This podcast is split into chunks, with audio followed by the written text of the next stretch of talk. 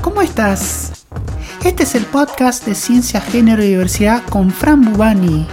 Un espacio para escuchar otras voces. Un espacio para hablar de lo que no se habla.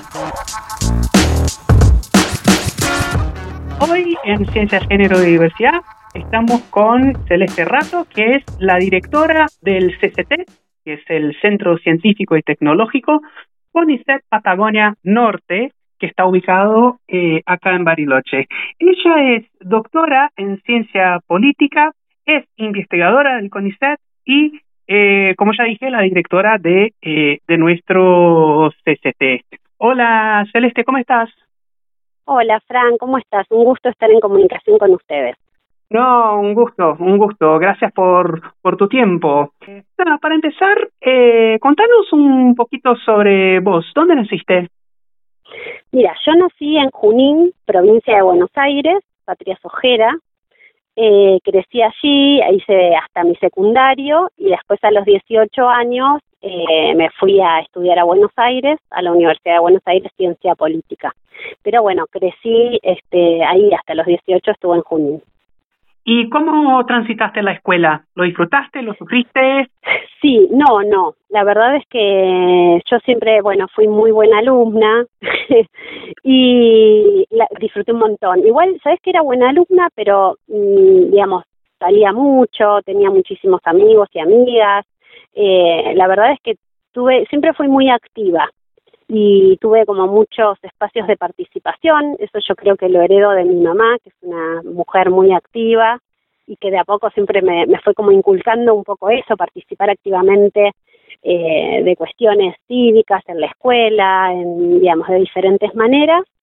Eh, así que sí, digamos, eh, crecí ahí en Junín y mm, bueno, y, esto, siempre fue como muy, muy activa de hacer como diferentes cosas, siempre muchas cuestiones sociales, eh, que participaba con mis amigas también y en diferentes espacios, a veces inclusive iba como descubriendo lugares, no era porque mis viejos quisieran participaran en diferentes, no sé, qué sé yo, en Rotary, ponele, o en ese tipo de cuestiones, y yo me enteraba, iba, me fijaba cómo era, participaba, me involucraba un montón, así que sí. ¿Y tu interés por la ciencia, cuándo surgió? Mira, el interés por la ciencia, mm, yo creo que si te tengo que responder ahora es, yo siempre tuve como eh, algún, digamos, muchas inquietudes con esto que te decía que era muy activa, eh, y digamos en la escuela, que era una escuela pública a la que yo fui, me formé siempre desde mm, jardín hasta posgrado en, instituciones públicas, en la educación pública, eh, digamos, hoy lo puedo identificar, pero en ese momento yo no me daba cuenta de que eran cosas que hacen un científico, porque no sabía lo que hacían las científicas y los científicos eh, del país, eh, entonces, en algún punto, eh, digamos, tengo ideas así o cosas que me acuerdo de que me habían gustado hacer. Por ejemplo, trabajos en la escuela, eh, que hacíamos y que eran muy lindos, eh, monografías, tipo investigaciones, donde íbamos a la biblioteca, agarrábamos diferentes libros, porque viste que esa era otra época, no había internet y no habían esas cosas, pero bueno, uno iba, agarraba los libros, buscaba, y a mí siempre eso me gustó un montón me gustó mucho siempre estudiar, leer, aprender de cosas nuevas. A mí siempre me interesó mucho eso. Y de chiquita siempre como me gustaba la gente que sabía de todo, ¿viste? La gente, la gente que sabía de todo, me, me, me, encanta, me encanta eso. sí, y si ahora lo pienso es porque, bueno, claro, la ciencia va un poco por ahí, no sabes de todo, pero sabes de, de, digamos, hay cosas que sabes y sabes bien de eso, y a mí me gustaba eso, pero yo no sabía que eso era ser científica. Y eh, lo que sí me recuerdo es que yo en cuarto año, no, en sí, en quinto año, hice UBA 21, o sea, adelanté un año del CBC, y, mm, y me acuerdo que ahí tuve una profesora que era investigadora de CONICET. Y yo tengo un registro muy claro que yo me acuerdo que cuando yo la vi para mí era como haber visto, no sé, al, no sé, una persona súper importante, eh, porque para mí el CONICET representa, al día de hoy sigue representando, y yo me acuerdo que dije, ay, wow, tengo una profesora que es de CONICET, para mí era como casi intocable. Em, o sea que fíjate que tengo cositas así que después de grande te vas dando cuenta, ¿no? De cómo uno va buscando ese camino. Ahora, hablando de CONICET, ¿no? Eh, contanos un poco sobre tus proyectos de investigación.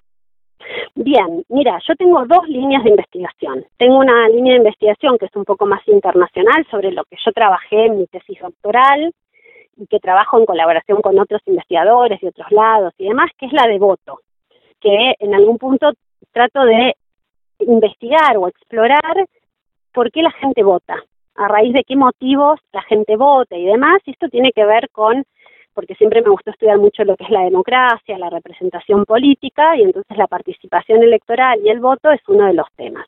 Hay otra que me liga muchísimo más al territorio y que esa la empecé a desarrollar cuando me vine a Bariloche, eh, que de a poquito fue armando un grupo de investigación que tenemos hace muchos años, que es un grupo ya consolidado y muy lindo, muy multidisciplinar, es sobre las desigualdades que se dan en el acceso a derechos en Río Negro tratamos de medir, inclusive tenemos una encuesta que hacemos en toda la provincia, para identificar cuáles son las desigualdades, por ejemplo, en el acceso a la educación, a la salud, a la justicia, al medio ambiente o al ambiente.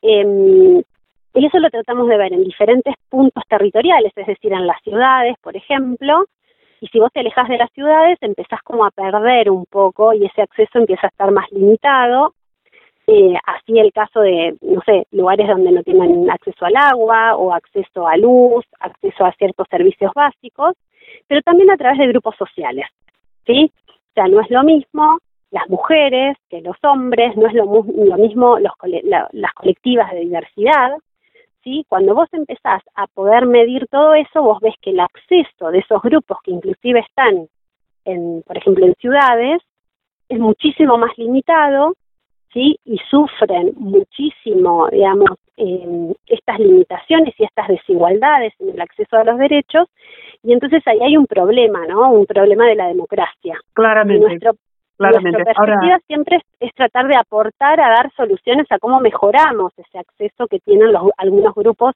de forma muy limitada o en algunas poblaciones.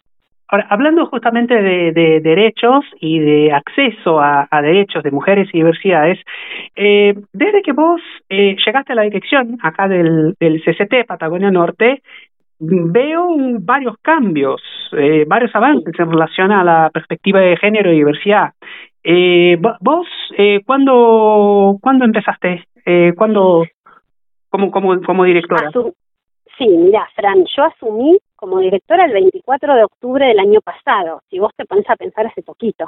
Hace poquito, hace justamente. Pocos meses. Octubre. Pero, sí, contanos, contanos fines, un poquito. Fines de octubre y la verdad es que, digamos, yo trabajé mucho en la propuesta que presenté. Eh, yo sabía que para mí era un concurso difícil porque en general las personas que se presentan en este tipo de puestos son personas, eh, en general muchos hombres pero acá hemos tenido también directoras mujeres, eso hay que decirlo, y que están en una etapa de la carrera mucho más avanzada, o sea que son personas que tienen muchos más años.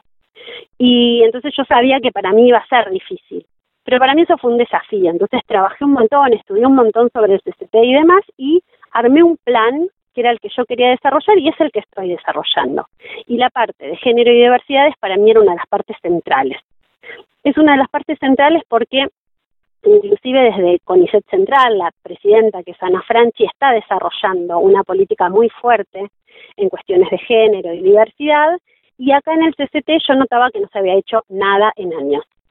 Nada. o sea, teníamos un grupo de compañeras que durante dos años estuvieron intentando, en una comisión, que era la Comisión de Género, intentando avanzar para poder armar diferentes dispositivos que en CONICET tenemos y que en todo el país se estaban implementando y acá no se podía. ¿Sí? Entonces, eh, esas compañías la verdad es que estaban bastante desmotivadas cuando yo llegué porque hacía dos años que intentaban y no se podía.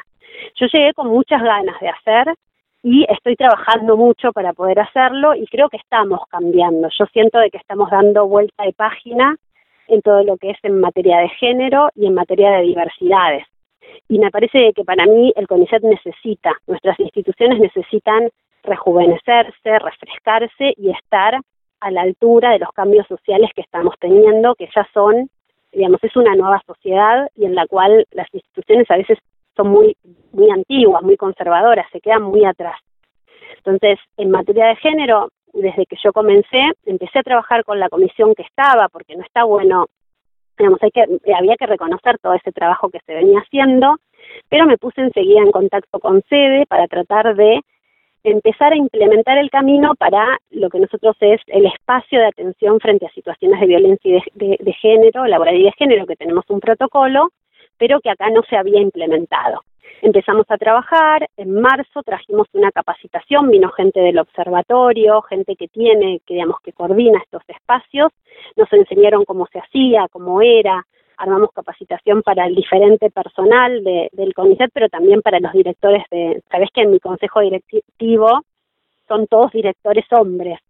Eh, tengo dos vicedirectoras con las cuales me apoyo mucho, pero son todos hombres, entonces hicimos también una capacitación para ellos, digamos, para los diferentes estamentos, y a partir de ahí empezamos a desarrollar. También nombramos a una referente, que es, la, es Ana Labio, em, que está integrando el observatorio eh, de violencia laboral y de género, y es nuestra referente de Patagonia Norte, eh, ese observatorio que vos también eh, integrás y sos parte, que estás siempre en comunicación con ellos.